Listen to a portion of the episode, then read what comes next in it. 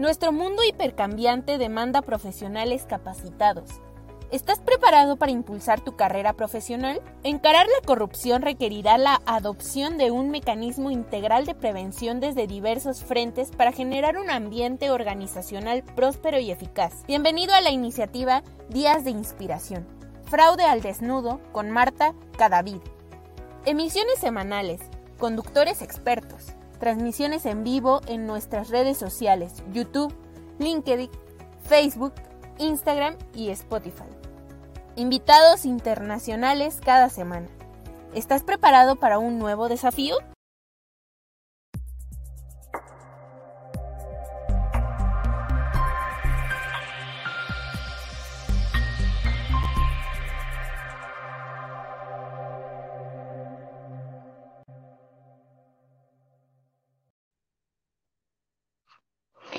Hola, muy buenas tardes. Les habla Marta Cadavid desde la ciudad de Chicago en una cápsula más de fraude al desnudo. Espero que se encuentren muy bien, eh, que estén en casita en este momento. Gracias a Auditul y al Instituto Internacional de Ética y Cumplimiento por auspiciar este espacio. Y como siempre vamos a hablar de fraude y de actos deshonestos. Para hoy quiero hablar un poquito acerca del caso de Apple. Yo creo que ustedes ya leyeron las noticias y todo lo que ha pasado en las redes sociales con respecto a este caso. Eh, y me parece muy importante que lo analicemos porque hay muchos detalles que ya venimos hablando en las diferentes, en diferentes cápsulas de fraude al desnudo y en diferentes webinars y conferencias donde entregamos mucha, mucha información y a veces no entendemos o nos quedamos corticos de cómo es que uno identifica esos detalles en, en un caso de fraude como en esto, en este de Apple, que pues es, es bien particular pero también nos deja como una enseñanza de que aún las empresas más grandes, con los controles aún más robustos, sufren de, eh, de, estos problemas. Y siempre les he dicho, el fraude nos respira en el cuello, el fraude que tenerlo siempre presente porque pasa en todas las organizaciones, no importa el tipo de tamaño, no importa el tamaño, el tipo de industria, la cantidad de empleados, el fraude siempre se está manifestando de alguna manera. Bueno, eh, eh, a este personaje ya pues eh, la noticia salió el 20 de marzo porque pues ya fue juzgado eh, creo que la sentencia va a ser alrededor de más o menos 20 años. Eh, esto, este caso de fraude pasó en Apple, en el área de procurement, en el área de compras. Em, este señor de 52 años, voy a, hacer, voy a recalcar mucho la edad porque siempre hemos hablado de ciertos aspectos muy importantes acerca de cómo se cometen los fraudes. Este señor de 52 años pues eh, se llevó en totalidad más o menos 10 millones, digamos que el cálculo eh, del impacto material del fraude fueron 10 millones de dólares.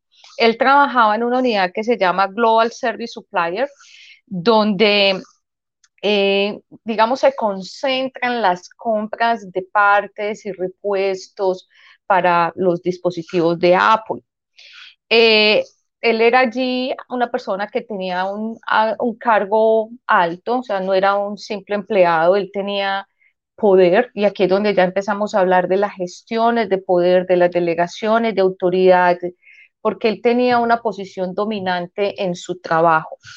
Lo que él hizo fue conspirar o confabularse con otros dos eh, vendedores o dos eh, proveedores para empezar a facturar piezas que nunca le llegaron a Apple. Entonces también él eh, cometió fraude, eh, pidió dinero, eso se llaman kickbacks, eso ya estamos hablando de soborno, eh, se robó piezas también, está el tema de la facturación. Y pues en muchas ocasiones él pedía las piezas eh, se las llevaba y las vendía en el mercado negro o simplemente facturaba piezas que nunca Apple recibió. Em, a este señor entonces le, mm, ya cuando empieza todo el tema de, de su juicio, eh, ya le imputan eh, fraude, lavado de dinero, obviamente, le imputan también em, evasión de impuestos y esto hace pues que eh, su pena sea de más o menos 20 años. Él llevaba trabajando 10 años en la compañía. ¿Qué hizo eh, con ese dinero? O sea, buscó la manera de lavarlo. Cometió el fraude, amasa cierta fortuna y empieza a buscar cómo lavar ese dinero, cómo introducirlo en el mundo legal. Y es allí donde encuentra que comprando propiedades, pues es una forma muy lucrativa para hacerlo. Es por eso que en este momento a él están quitando, a él le decomisaron las propiedades que tenían porque una vez se comete el fraude y se invierte ese dinero, pues se convierte en una acción de lavado. Recordemos las, los delitos presentes de lavado de dinero y el fraude está ahí. En conclusión, todo lo que usted no pueda demostrar por vías legales de que usted lo consiguió con plata legal, ahí siempre va a haber una, una interrogación para meter el lavado de dinero. Y, así pasó.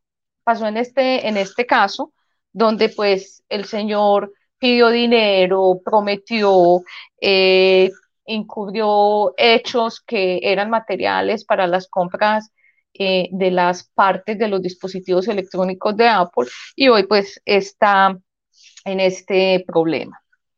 Eh, quiero traer a colación este caso porque diríamos que eh, es, es, escaso mm, y sobre todo por el nombre del aviso, Apple.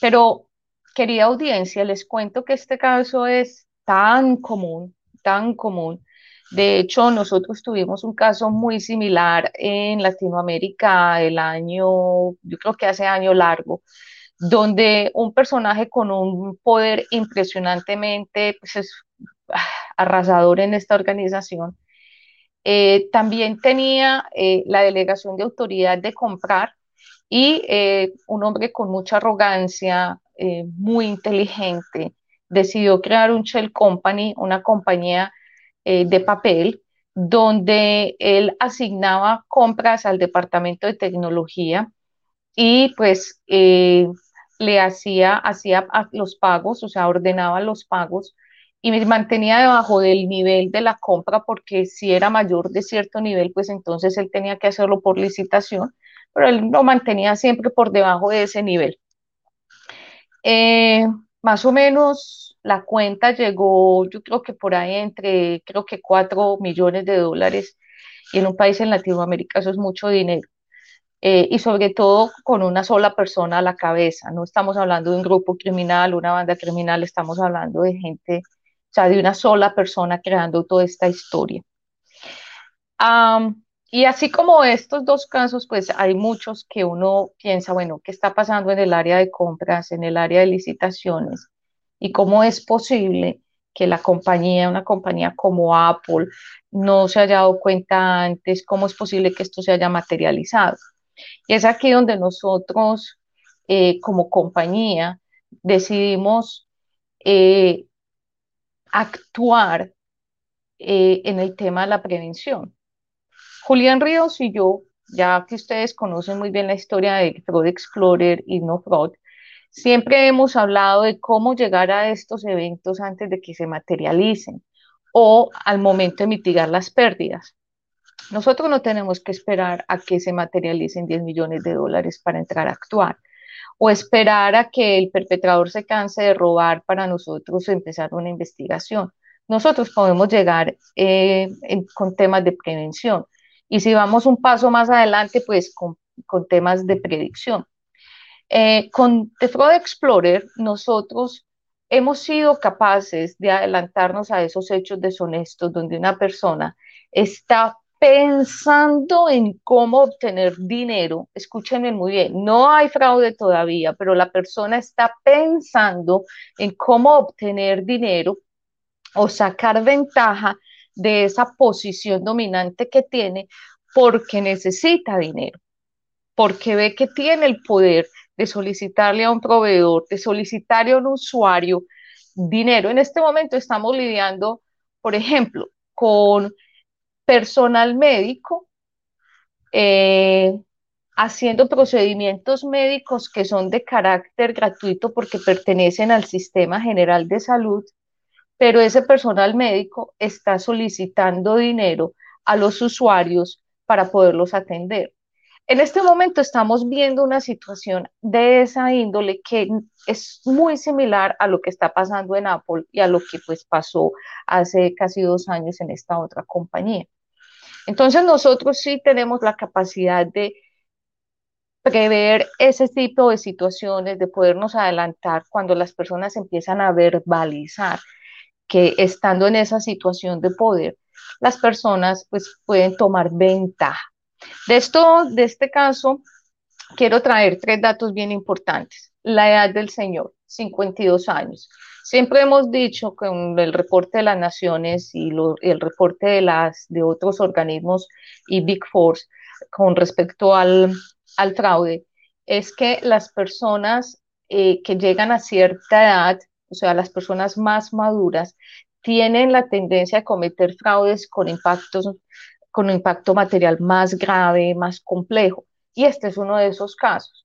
También hemos dicho que las personas cuando tienen más de seis años en una organización, especialmente diez o más años en las organizaciones, el impacto económico del fraude que se comete es muchísimo mayor. Este también es el típico caso. Y cuando las personas tienen una posición de poder, eh, tienen una posición dominante en la compañía, pues también el impacto material de las pérdidas por fraude es mucho mayor. Con estos tres datos quiero aclarar que en muchas ocasiones cuando pensamos que la gente que lleva menos tiempo, que tiene menos educación, que gana más poquito, eh, que vive en barrios vulnerables, son las personas más proclives a los actos deshonestos.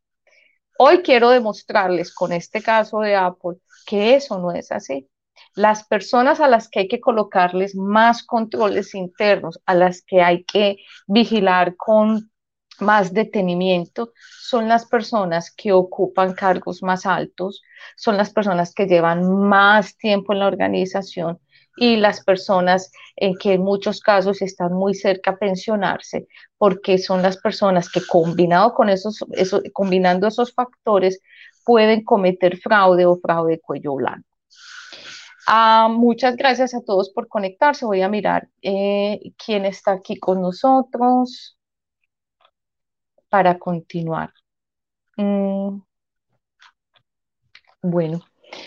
Em, yo sé que la mayoría de las personas han leído las redes sociales en el día de hoy con respecto, voy a mirar qué tenemos aquí. Gracias, Cristian Martínez, por estar aquí. Él está en Santo Domingo. Joel Gatica, muchas gracias por estar aquí. Jenny Pirir, muchas gracias. Ella está desde Guatemala. Eh, Roberto Vallejos, ella, él está desde Querétaro, en México. Gracias. El fraude en, el, en la cadena de compras de Apple donde estaba Ethics and Compliance y donde la tercera línea de defensa. Sí, son muy buenas preguntas que uno empieza a hacerse con respecto al tema, por ejemplo, de, digamos, los, los manuales de procesos, cómo controlaban o cómo controlan el tema de chain supply, todo lo que tenga que ver con la cadena de distribución.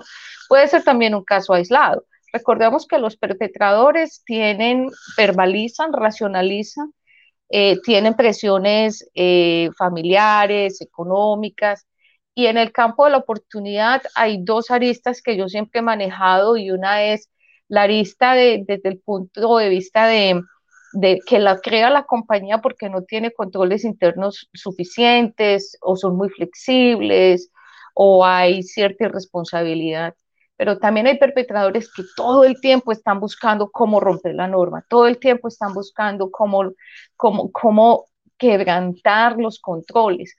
Entonces, este caso en particular, como no tenemos más información, no sabemos si hubo un gap en los controles internos de Apple o este señor usó todo su arsenal, posiblemente es una persona súper buena gente, con un, eh, con un liderazgo muy influyente, que logró eh, hacerse amigo de estos vendedores y empezar de estos dos proveedores y, y crear todo este esquema de fraude en la organización.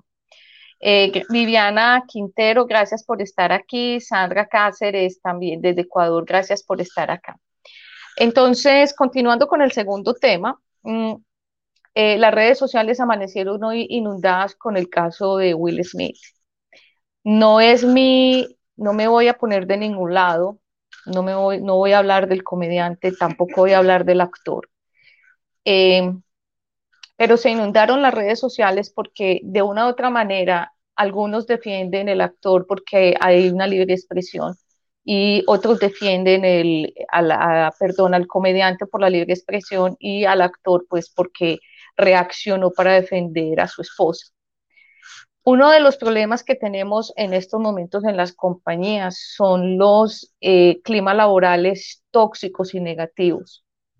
Ustedes no se alcanzan a imaginar las situaciones que corren tras bambalinas en una organización que nadie de auditoría es capaz de comprender, que compliance no es capaz de entender.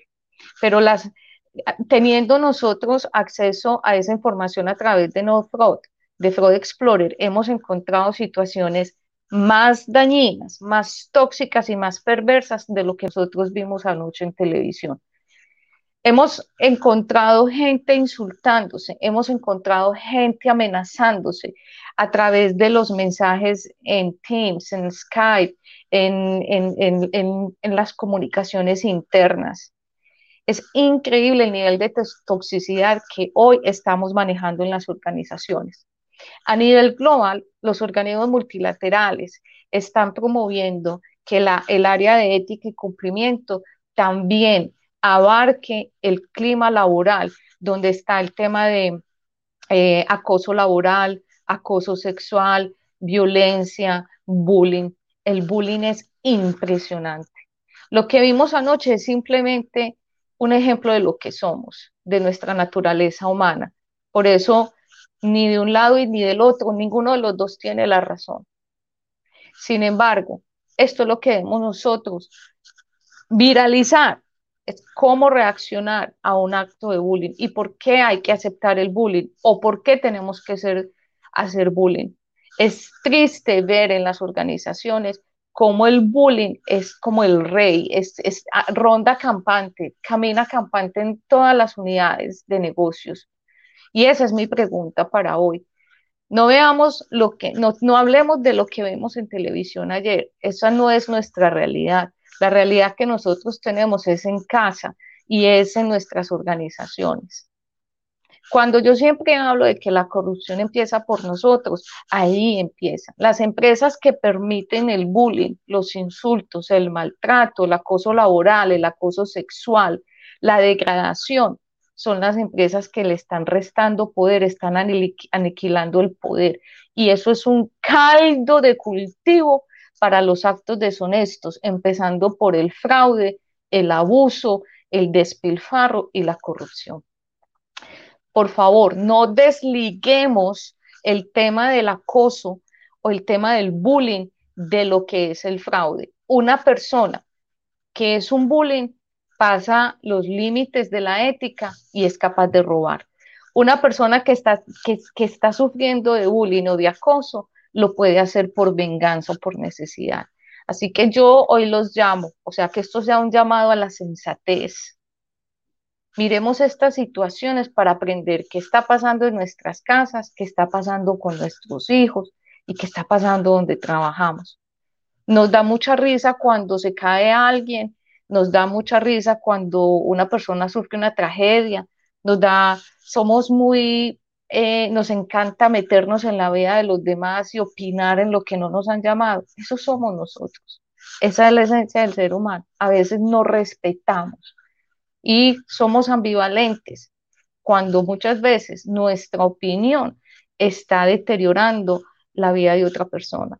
Así que hoy los llamo a que tengamos ese sentido de, de sensatez en nuestras vidas no hagamos parte de ese equipo, ni de ser bullies, ni de aceptar el acoso, de ninguna expresión, porque a la larga eso va a afectar en la comisión de los actos deshonestos. Bueno, me despido de ustedes. Muchas gracias por estar conmigo en la cápsula de hoy de fraude al desnudo. Recuerden compartir la información porque alguien la está necesitando. De nuevo, gracias a Auditul y al, al, Instituto Internacional de Ética y Cumplimiento en México por auspiciar este espacio. Y nos vemos la semana entrante. Cuídense mucho. Hasta pronto.